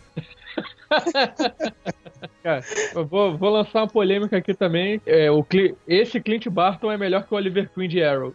Vixe. concordo. Ah, não, porra, não é difícil também, né? Tem gente que Mas vai eu tava prestando discordar. atenção, cara. o problema do Steven, é, Steven Amell, não é o nome do ator? Ele é um merda como Oliver Queen, como Arqueiro Verde, ele é até que ok, porque aquela merda cobre o rosto dele. Porque ele é sem expressão, tá ligado? Ele não precisa ter expressão como arqueiro. É, justamente. é- Só que quando ele tá como exatamente isso. Oliver Queen, que ele é ruim, tá ligado? Como arqueiro ele é ok. Cara, como arqueiro, ele é uma versão mais pobre do Batman. Basicamente isso. Do tamanho de um inseto. A arma secreta suprema. Estou livre. E fechando aqui a fase 2 da Marvel, Homem-Formiga, dirigido por Peyton Reed, diretor de Sim Senhor, né? Bom filme do Jim Carrey. Onde nós temos. Cara, eu fiquei extremamente surpreso com Homem-Formiga. Pra mim foi o- melhor filme da Marvel até agora, né? Considerando tanto a fase 1 quanto a fase 2. O Homem-Formiga, pra mim, ele conseguiu equilibrar bem um filme de, com cenas de ação, com doses de humor que foi um humor que eu achei interessante. Não foi aquele humor besta do Guardiões da Galáxia. Que, tipo, todo mundo rindo e eu tendo vontade de matar as pessoas no cinema, tá ligado? Meu Deus do céu, eu quero quanto ódio pelo filme. O filme é tão bom e o rapaz com ódio. Depois eu que sou hater, viu? Depois eu que sou Eu sou hater, gente. Eu sou. Eu tenho uma outra palavra, mas não é hater. Odiador, né? Odiador. Mas, né, e, né, como até o Rafael falou, porra, eles tiveram o culhão de colocar o, o segundo Homem-Formiga nela, nem o Hank Pym, né, que foi o principal. Foi e eles Lang, fizeram isso de uma forma que ficou legal pro filme, né? Sim, cara. Sim, eu- o Hank Pym seria o criador da, das células Pym, né? Que faria que a roupa encolhesse. E já existia a Vespa também, que era a Janet Sim. Pym. Só que a Janet se perdeu e deu o primeiro conceito de multiverso pra, pra Marvel, assim como na série Flash tem o multiverso. No Homem-Formiga também deu esse conceito de, de- Não de multiverso, de microverso, no caso. Onde tem mundos é, tão minúsculos que nós não conseguimos ver, que é- são habitados ao redor de nós. Então, esse passo é muito importante pra Marvel, porque assim ela pode explorar outras coisas depois que acabar Inumanos, depois que acabar Guerra Infinita e essas coisas todas. E o principal, a principal trama do filme é que o Scott Lang tem um, tem um doutorado em engenharia elétrica, se não me engano. Só que, como não tá fácil pra ninguém, ele consegue arrumar emprego, então vira um assaltante. Ele é preso, entretanto, o Dr. Pym reconhece o talento dele pra pra assaltar coisas e roubar, e dá uma segunda chance pra ele, oferecendo o não, traje. oferecendo não. o Oferecendo do um emprego pra ele roubar o próprio Hank Pym, né? A início. É, foi, foi, foi um rouboception. Que o Hank Pym falou pra ele roubar o próprio Hank Pym. E como ele consegue fazer isso, ele é digno de usar o manto do, do Homem-Formiga. Não, e sem falar que o Hank Pym foi interpretado pelo Michael Douglas, né? Que também é, é um ponto a ser destacado aqui, né? Exa eu não sei se o Michael Douglas seria. é, quando Antes de ver o filme, é claro, eu não imaginei que o Michael Douglas fosse fazer um filme da Marvel, sabe? Porque o cara faz tanto filme de, de putaria, sabe? Filme de galã antigamente, filme de, de, de assassinato com sexo. Sempre tem sexo no filme, sabe? Então, botar ele pra fazer um filme da Marvel, eu fiquei meio tipo. Será que as crianças vão gostar disso? Será que os pais não vão tampar o- os olhos das crianças quando aparecer o Michael Douglas? Já a cena de abertura já diz muita coisa sobre o filme, né? Que é o Hank Pym dando uma um tapa na cara do pai do Stark lá, né? E toda aquela cúpula dizendo que se foda, vocês não vão ter a porra da minha tecnologia. Exatamente. O Hank Pym, tu vê que ele é estressado e que ele é um cara bem decisivo. E que, como, como Stark é um cara que detém todo o conhecimento da tecnologia do futuro no, no campo da Marvel, é, eles deram um motivo bem incrível do porquê o Tony Stark não tinha, não tinha a tecnologia do, da tecnologia Pym. Porque o Hank Pym não queria que os Starks, que a, que a família Stark ficasse, ou com ou a Shield ficasse com a tecnologia por conta da, da gravidade que é você mexer com universos pequenos, Não, e universos grandes, mexer com Howard Stark, ele sempre teve aquela a visão de um cara que vai querer utilizar qualquer tecnologia pra criar armamentos, né? Sim, e fazer dinheiro, fazer Sim. dinheiro acima de Então, tudo. assim, o Hank Pym, bem ou mal, ele tinha uma visão mais humanitária da coisa. Embora ele tenha usado a porra do traje pra várias guerras, né? É verdade. Por isso que, nesse caso, o Homem-Formiga vai ficar do lado do Capitão, por causa dessa ideologia que o Hank Pym Sim. colocou pro Scott E Lang. eu achei, porra, justo isso, né? No fim das contas. Sim, muito crível, justo e encaixou perfeitamente, cara. O filme é sem furo nenhum pra mim. O melhor filme da Marvel nesse sentido de, de história. É, e nós temos também né, Evangeline Lilly. Graças a Deus ela tá gostando de alguém de estatura normal, não de um anão. Porque, porra. É, estatura normal na maior parte do tempo, né? É. Ah, mas aí depois ela encolhe também, fica tudo eles por eles, cara, tá de boa. Exatamente. Ela finalmente num papel que existe, né? É. É, e ela vai ser a Vespa, né, no próximo filme. Aham. E não vai ser o par romântico como a maioria dos filmes da, da Marvel são. Tem sempre o herói e tem a mocinha, Não, donzela ser- indefesa. Ela vai ser o par Ela vai romântico pro- sim, mas ela vai a ser tipo parceiro de luta dele também, né? Não, não só parceiro, ela vai ser protagonista, porque o nome do filme se chama Homem-Formiga e a Vespa, o entende? Superman também tava no Ela nome do vai filme, nem por isso, meu amigo. Sim, mas teoricamente, no Não, papel, eu espero que ela tenha um destaque maior agora, porque nesse filme ela realmente era um- uma atriz secundária ali, né? Tava ali pra compor a história. sim, tava ali pra compor a história. E ela acabou sendo par romântico também, é claro, né? Porque não pode faltar isso na, na Marvel. É, mas tipo, ela. bem no finalzinho, né, mano? Acho que É, não bem chega a mostrar nem eles se beijando, tipo, quando o Hank Pym abrir a porta, tipo, eles estão se separando ali na hora. Mas já É, dá mas pra sacar o que, que aconteceu. Aparece? É, não Sim, lembro. aparece ele se beijando e saindo É, na hora. é. Mas ela é a personagem mais forte pra mim da Marvel de, de par romântico que eu já vi. Porque a Natalie Portman, a Natalie Portman é um saco. Ela é gata, ela é bonita e boa atriz, mas ela é um saco no Thor. A Pepper Potts também é chata pra cacete, vamos, vamos admitir isso. Tirando o fato de Homem de Ferro 3, que não existe, é claro, que ela bate no mandarim, que é o Guy Pearce. A Evangeline Lilly é a, é a atriz mais forte entre toda- to- todas essas, porque ela sabe lutar, ela é inteligente, ela mesma queria usar o, o, o manto do Homem-Formiga e resolveu por ela mesmo o problema.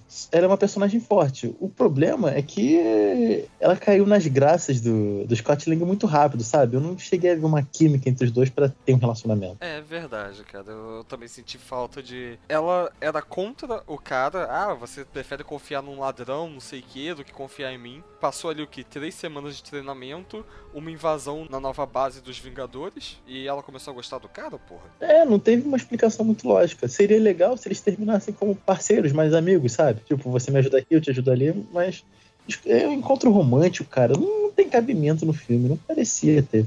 O que eu achei que seria substituído entre um par romântico seria o, o amor do Scott Lang pela filha dele, que você percebe que ele ama a filha. Então eu achei que isso já supria a parte de rom- romantismo no filme. Não precisava encher linguiça de botar alguém se apaixonando por alguém, blá blá blá. Só que a Marvel, né, cara? A Marvel, você não pode confiar num lugar que tem princesas e príncipes que não vai ter mela cueca, né? Frozen, tá? Manda lembranças pra você.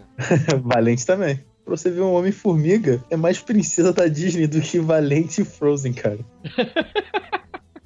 Pode crer. E também não podemos esquecer da- do alívio cômico que o filme tem o, o tempo todo. O filme tem aquele. Esqueci o nome daquele rapaz latino que faz piada o tempo todo. Michael Pena. É Michael Pena. Cara, ele Eu tá esqueci. fantástico nesse filme, cara. Cara, ele é um dos melhores dos personagens. Porra, desse foi filme. foda. Porra, a gente teve uma das melhores participações de Stan Lee no filme, né, cara? Sim, ele é um do. Acho que na primeira história. Não, na segunda história que ele conta, que o Michael Pena conta, Ah, né? que ele- é. Pra mim, a melhor participação do Stan Lee é no Não, Deadpool não, ainda, cara. aqui é que a gente tá falando de Deadpool, MCU. É, sim, eu sei, eu sei.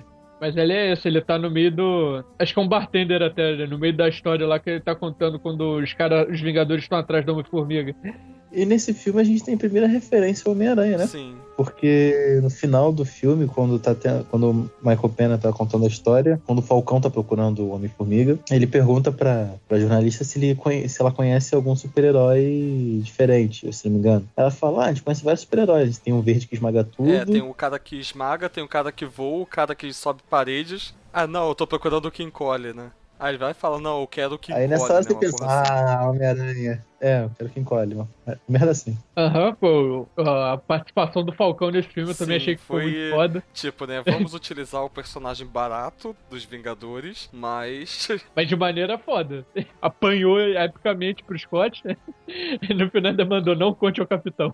Mas sabe uma coisa que eu achei ruim no Homem-Formiga? É que o filme, ele fica muito encolhido perto dos outros. Não, Cara, É, uma coisa que eu achei extremamente foda nesse filme é que, tipo, tá ele e o Jaqueta Amarela. E puta que pariu, que nome escroto pra vilão, né? Mas tudo bem. Tá ele e o Jaqueta Amarela lá encolhidos, né? Tipo, tendo mó porradaria e tal. E, tipo, quando a câmera afasta que mostra de fora, tipo, não tá acontecendo absolutamente nada de relevante pro mundo externo, tá ligado? Cara, é isso que- graça, cara. Exatamente, cara. Pô, era aquele tipo de cena que eu vi assim no trailer e falou, porra, sério isso, cara? Mas quando você vê assim, eu, porra, É, tipo, foi genial, eles cara. lá lutando no trenzinho da filha do Scott Lang. E, tipo, né, fazendo aquela porra toda. Aí quando olha de fora, só o trenzinho que cai, tipo, pro lado, tá ligado? Não. Ele é muito eu bom, que esse cara. filme teve, tipo assim, foi muito bem esquematizado de uma forma geral, sabe? E isso me deixa muito animado pro início da fase 3 da Marvel, né? Que esse filme fechou aí, pra mim, com chave de ouro, a fase 2. Eu só achei uma coisa que eles podiam ter aproveitado pra deixar aquela, aquela referência que só o capitão entenderia, sabe? Na hora que ele está encolhendo demais. Que ele foi pra, Ele fez isso, acho que foi pra entrar na armadura de titânio do jaqueta amarela e tirar a fonte de energia, uma coisa assim. Aí na hora que ele tá crescendo de novo, que ele bota aquele disco de crescimento, eu acho que ele devia crescer até o ponto que ele se tornasse gigante. Pra poder dar referência do gigante. Que ele pode se tornar futuramente um outro herói, sabe? Só pra deixar no ar que existe essa possibilidade também dele crescer, em vez dele só diminuir. Seria interessante, porque o Jaqueta Amarela, é... o Scott Lang ao longo dos anos tem várias personalidades. E o Hank Pym também. Ele tem o Homem-Formiga, tem o Gigante, tem o Jaqueta Amarela e tem é, o Vespa. Entendeu? Tem, acho que tem mais ainda. O Jaqueta Amarela é na época que acho que o Hank Pym ou Scott Lang, não vou lembrar agora, tinha acabado de perder a. É, foi, foi o Hank Pym, se não me engano. Tinha acabado de perder a Janet Pym, que ela tinha morrido, se não me engano, por alguma coisa. Ele tava na fase porra louca, sabe? Falando, ah, vou fazer o que eu quero e vou virar o Jaqueta Amarela, que é um nome de, se não estou enganado, de uma abelha ou de uma vez nos Estados Unidos, que é Yellow Jacket. Que aí ele fica super gigante também, que ele pode crescer e encolher, ele tem o poder do gigante e do Homem-Formiga ele cresce e diminui. E como no- o Homem-Formiga não tem um vilão marcante, resolveram pegar uma das, uma das personalidades dele, que era mais violenta, e botar como vilão, entende? Então achei interessante essa premissa. Pena que foi um vilão merda também, mas foi interessante. Verdade, foi um vilão bem merda. E o Homem-Formiga gastou modestos 180 milhões e faturou ali 519, né? Que eu acho que foi justo. Considerando que ninguém conhecia o personagem, né? Muito bom o, o valor do Homem-Formiga. E conseguiu abrir uma. Conseguiu fazer uma coisa muito complicada que foi ter uma sequência que já vai estrear o quê? Em 2018, eu acho. É, 2017. Sim, já é ano que vem, né? Então, por isso que eu, por isso que eu achei que é muito curto botar o Homem-Formiga nesse espaço de tempo. Eu colocaria, pelo menos, se fosse um executivo, depois da fase, da É fase que, cara, 3. provavelmente eles querem É, mas- aproveitar já a Vespa pra aquela saga final, né, da fase 3. Então, assim, eles precisam ter algum desenvolvimento que vão dar pra Vespa, né, provavelmente. Né, tem que introduzir o personagem de alguma forma. E como eu sei que ela não vai ter um filme solo nem fudendo, Sim. vai ser no Homem-Formiga na continuação mesmo. Mas eles já falaram que no Guerra, no Guerra Infinita eles vão colocar personagens que nunca foram introduzidos antes, sabe? Como o Cavaleiro da Lua, o Golias, sabe? Personagem categoria Z pra baixo. Eles vão colocar no Guerra Infinita sem nenhum tipo de introdução, porque é um Não, grande tudo bem. misturadão da Marvel. Eles podiam fazer isso já agora na Guerra Civil, né? Porque chamar de Guerra Civil uma peleja com seis candangos de cada lado é sacanagem, né? É, justamente. Tá mais que uma treta Eu tô civil, chamando né? de rinha de galo civil. Eu usei, eu usei essa piada até no, lá no Fora da Caixa, o pessoal gostou pra caralho. Eu chamo de Clube da Luta Civil, cara, porque, porra, É, seis cabeças cada lado.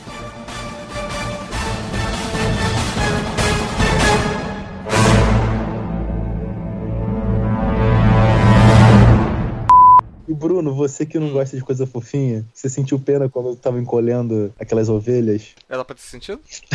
Não, você que é um cara que não curte coisas fofinhas, porque todo mundo no cinema, quando a, quando a ovelhinha encolhia, todo mundo, ah, que fofo. Aí do nada ela explodia, todo mundo, Eu achei maneiro. meu Deus!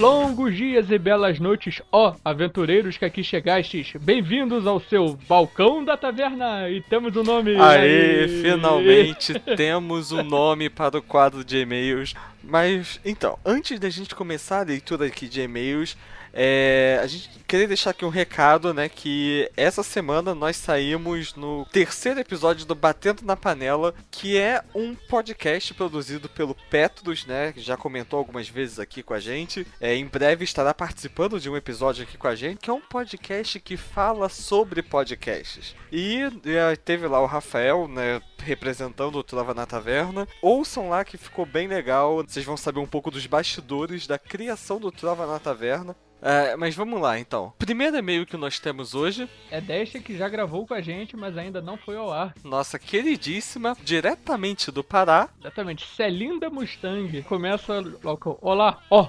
trovadores. Saindo um pouquinho da, da pauta também no e-mail antes. Hoje saiu um ACC novo sobre o Doutor Estranho, né? Eles já estão carregando o hype do filme desde agora. Tá, aí ela fala, aqui é a Sally, diretamente do Pará. Seja, de outro país. Sim, verdade. Piadinha interna. Não, mas é verdade. O que falar deste episódio que ele quase não conseguiu ouvir, mas já considero pacas. Também sou do time do Yuri e chamo o desenho para irritar o do Super Otaku. É isso aí. É, tem, temos que ter essa obrigação, né? É, gostei muito do episódio, fiquei com vontade de estar no meio da conversa, já que não foi mais com bate-papo entre amigos. Eu gosto muito de passar finais de semana vidrado em um anime, assistindo até acabar e ficando super mal depois que termina. Depende muito, né, Dan? Cara, se você passa o fim de semana assistindo anime, tá tocando, né? Você sabe, né? Hello, darkness, my old friend. I come to talk to you again.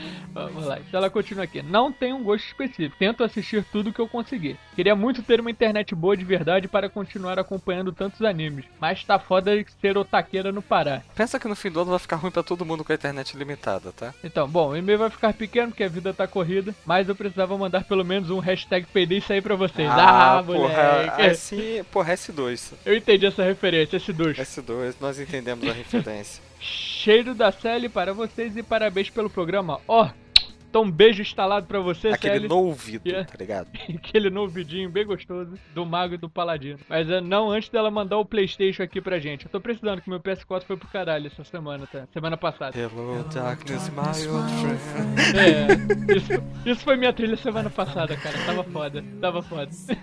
Mas então, Fairy Tail, melhor anime. Coraçãozinho. É. Por ser Fairy Tail, eu tô vendo maior que 3 ali, cara, porque. não, brincadeira, eu nunca vi Fairy Tail, então não posso. Como disse Glória Pires, não sou capaz de opinar. Então, o próximo e-mail foi do nosso amigo Petrus, que nós acabamos de comentar sobre ele, que ele mandou um e-mail gigantesco falando sobre vários programas. A gente vai fragmentar essa leitura porque é impossível ler isso tudo num programa só. Vai ficar conhecido como Evangelho da Podosfera segundo Petros Davi. Petrus, você podia escrever uma bíblia, cara.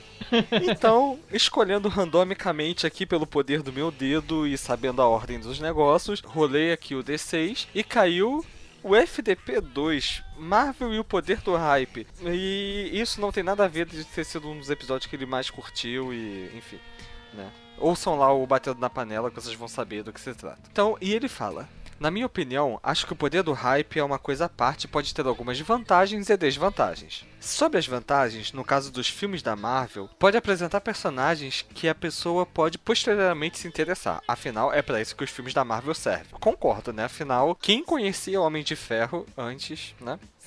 De É, como eu falei no episódio, só meu pai, aquele desenho, né? Justamente. Outra vantagem, que nem é uma vantagem, é que é só pra estar dentro do assunto, né? Segundo ele, ele acha que ver dos filmes é pra você estar inteirado, pra poder não ser o excluído, tipo o cara que eu tive que pedir pra ele sair da rodinha quatro vezes pra ele não tomar um spoiler de Game of Thrones, né? Agora, sobre as desvantagens, existem, claro, aqueles que sempre acham que sabem de tudo do personagem só porque viram o filme dele e ainda tentam impor a sua opinião. Tipo, algumas pessoas achando que o Capitão América tá certo na Guerra Civil. É, mas isso, porra, é, vai trazer treta de novo pra cá, porra. Já não bastou um programa inteiro sobre isso. É. Essas pessoas devem ser obliteradas da Terra, na minha opinião. Bem, não quero ocupar mais o tempo de vocês. E um grande abraço do seu amigo Petros. Então, Petros, muito obrigado pelos seus comentários. A gente vai lendo fragmentadamente. Mas a gente vai chamar isso daqui de O Evangelho segundo Petros, versículo FDP 2. Tá? Muito bom. Dá os créditos aí pro Diogo Bob lá do Galera do Hall. Sugeriu o nome. Nosso próximo e-mail é da maravilhosa Tainé Alves. Eu acho que se lê Tainá, eu não tenho certeza, mas se escreve Tainé. com E. É, eu não sei. Próximo e-mail que você mandar, diga como é que se lê o seu nome pra gente não falar merda aqui, tá? A gente gosta de tratar bem nossos ouvintes, que nos se importam Isso com é a o gente, Rafael né? que está falando, tá? Não coloque palavras na minha boca. Então, a Tainé, contrário dos outros que não mandam e-mail, ela não vai acordar ao lado do, do namorado, esposo, noivo, que tiver transformado em sapo. Ou da esposa, tá? A gente não tem problemas ou preconceitos com isso. Ou, ou isso. O seu par, pronto, que é a mais geral, né? Ela vai ganhar um buff de XP triplicada até o próximo episódio. Aí eu vi vantagem. Então ela começa aqui na maior animação. Daí, galera do TNT! É, ela caprichou aqui nas exclamações, né? É assim que eu gosto, eu gosto de pessoa animada. É, sabe, aquele pessoal que chega na empresa, bom dia, bom dia, bom dia. Às 8 horas da manhã aí eu já, aí eu já não gosto. Não, não, mas é, é a galera que a gente quer. É, é, é essa animação que a gente quer. Então, vamos lá, Ela continuando. fala, o episódio 15 foi o primeiro que eu fui ouvir de vocês. Tinha ouvido falar do podcast de vocês no TPM por conta de um e-mail que alguém mandou para lá. E já fui buscar pra vocês. Ó, no caso fui eu mesmo. Pô, muito obrigado de você ter vindo aqui por causa desse e-mail. Eu achei muito legal essa parada de revisarem o MCU. Eu lembro que a única coisa boa de adaptação de quadrinhos no cinema, na época do colégio, eram os filmes do Professor Xavier e sua gangue. Adorei a, a definição. Professor Xavier e sua gangue, ok. Eu e meus amigos ficávamos super esperando que os filmes saíssem logo. E tal. Que época triste, não é mesmo? Demoravam dois ou três anos pra lançarem continuação. É verdade. Não tá muito diferente de agora, né? O negócio é que a Marvel vai lançando vários filmes de- por ano, dois ou três filmes. Depois dos filmes do Hulk, que são os que eu tenho maior lembranças, as coisas foram para o nível superior. Pô, coitado. É, rapidinho. porra. Isso sim é Hulk triste, cara. Você, Coitado. você esperar Tô os filmes do X-Men Tainé. é super de boa, cara. O 1 e o 2 foram muito bons. Agora, mas ok, né? Vai lá. De repente ela teve um bom momento enquanto ela tava assistindo o filme do Hulk. Por isso que marcou e ela lembra mais. É, se foram boas risadas vendo dos efeitos especiais ruins daquele filme do Angelino, então lembro também de todo o cagaço generalizado quando a Marvel estava indo pra Disney. E olha qual tamanho lindeza chegamos. Sim, sou entusiasta de verdade. Pra ser bem honesta, minha super pira por heróis começou de verdade nessa época, após o Hulk. Eu fico de cara quando os nerds hipsters vêm enchendo o saco dizendo que quem é fã de verdade lê o quadrinho quando criança e blá blá blá. Também acho esses caras um puta pau no cu. É. Tem essa não, cara. Pô, o negócio é ser fã, não é, né, quem leu. Quem... É que nem o outro lá que diz, ah, eu sou gamer de verdade que eu jogo desde o tarde. Porra, foda-se, o negócio é jogar, rapaz. Porra, eu não tive contato com quadrinhos quando eu era mais nova, só da turma da Mônica. Hahaha, Todos nós. É né? verdade. Quem nunca? Faz uns dois anos que eu decidi que seria massa começar a ler quadrinhos. Não por uma pressão da sociedade. E também foda-se a sociedade. Você não tem. Você tem que ler ele quando dá na telha. Porque eu não sou obrigada para dizer que sou fã. Mas porque descobri que seria massa também. Então só rolou. O cinema é uma outra forma de arte, diferente dos quadrinhos, diferente dos livros. Se é melhor ou não, é algo indiscutível, porque nunca vai ser igual. O legal é o consumo de uma mídia acabar inspirando o consumo da outra. E cara, já está rolando isso. Eu sempre frequentei livrarias, minha vida toda, e nunca vi tanta coisa específica para HQ. Sessões inteiras, clássicos sendo republicados, as origens e edições especiais. Claro, isso tem o fator capitalismo selvagem, mas vamos ser otimistas. O cinema tem esperado novos fãs de quadrinhos. Vamos ser legais e não chamar esses novos fãs, como eu, e eu também, que não lia porra nenhuma antes de começarem a lançar Seu os poser. Porra, ela acaba de pedir pra não chamar de Eu tô chamando poser, você, é não tô que- chamando ela. e você já não. E os novos fãs, ela tá generalizando, não só ela. Então, vamos espalhar a palavra de amor aos quadrinhos e aos novatos também. Já falei demais, me desculpe pelo textão. Tem nada que se Ah, desculpar, Tânia. Esse tipo de textão é, a gente gosta de ler. O episódio foi muito, muito, muito bom e vocês já estão no meu feed forever. Oh. Beijos. Assim você conquistou eu tô- nosso coração. É, eu tô fazendo um coraçãozinho pra você agora aqui em frente à tela, que nem um idiota. Ah, Então é isso aí. Até o próximo Trova na Taverna. Valeu, galera. Até a próxima.